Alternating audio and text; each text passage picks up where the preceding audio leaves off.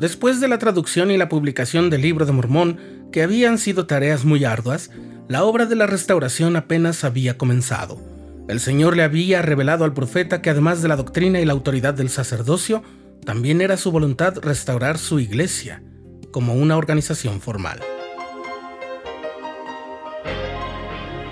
Estás escuchando el programa diario, presentado por el canal de los santos de la Iglesia de Jesucristo de los Santos de los Últimos Días.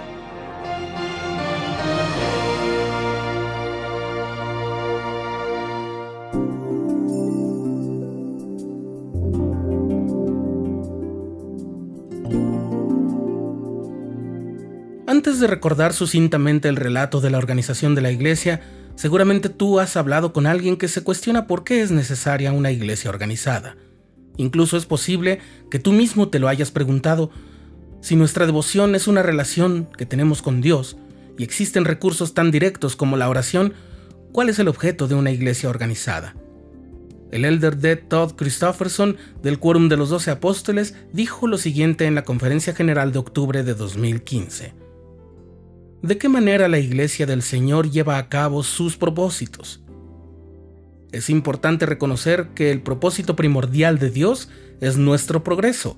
Su deseo es que continuemos de gracia en gracia hasta que recibamos la plenitud de todo lo que Él puede ofrecer. Eso requiere más que simplemente ser amables o sentirnos con buena espiritualidad.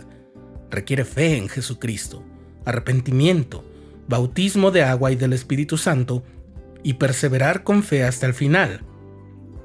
No podemos lograr esto plenamente estando aislados, de modo que una de las razones principales por las que el Señor ha creado una iglesia es para crear una comunidad de santos que se apoyen uno al otro en el estrecho y angosto camino que conduce a la vida eterna.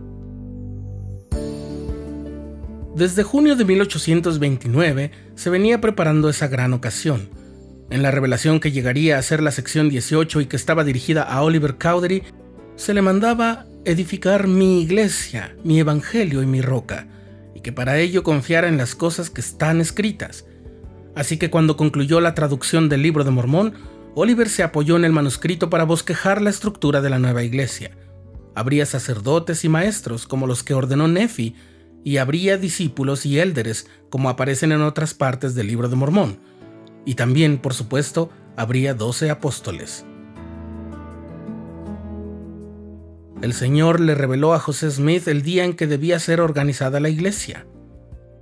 El 6 de abril de 1830, más de 40 creyentes se dieron cita en la casa de troncos de la familia Whitmer en Fayette, Nueva York, para ser testigos de la organización de la Iglesia de Jesucristo. Esa casa no era tan grande, como decimos coloquialmente, estaba tan llena que no cabía ni un alfiler más. Según las leyes del país, se requería que seis personas fueran organizadoras oficiales. En un artículo de la revista Ensign, el hermano e historiador Richard Lloyd Anderson dice que existen diferentes listas de esos seis organizadores. En todas aparece por supuesto José Smith y también Oliver Cowdery. Los cuatro restantes aparecen cada uno en diferentes fuentes, pero en todo caso se limitan a los siguientes. Joseph Smith padre, Hiram Smith, Samuel Harrison Smith, David Whitmer, John Whitmer, Peter Whitmer, padre, Peter Whitmer, hijo, Christian Whitmer y Orrin Potter Rockwell.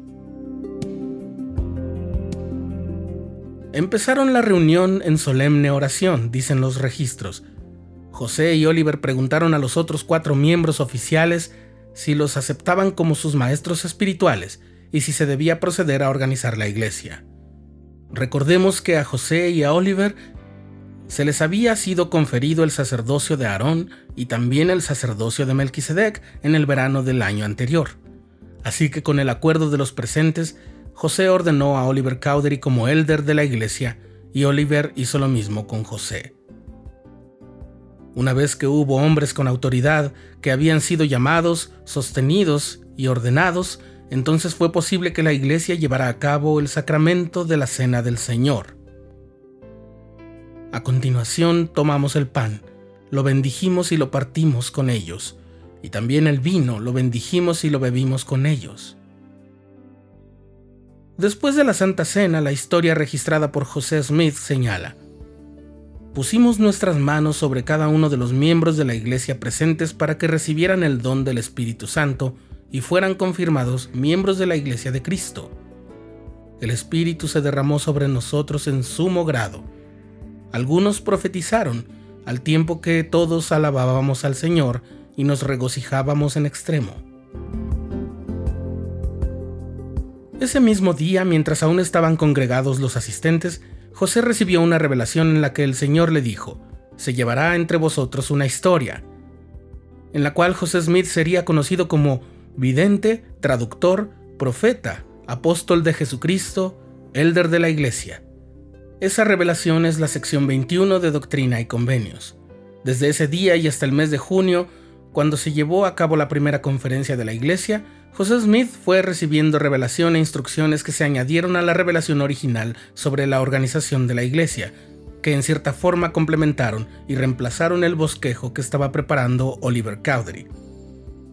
Aquel esfuerzo no había sido en vano, pues con ese bosquejo se pudo notar la similitud entre la iglesia organizada entre los pueblos del libro de Mormón, la iglesia organizada por Cristo durante su ministerio terrenal y la Iglesia de Jesucristo de los Santos de los Últimos Días.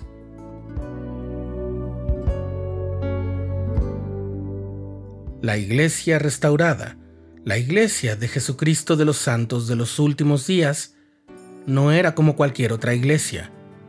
Era la legítima sucesora de la Iglesia del tiempo de Cristo, con profetas, apóstoles, revelación y autoridad.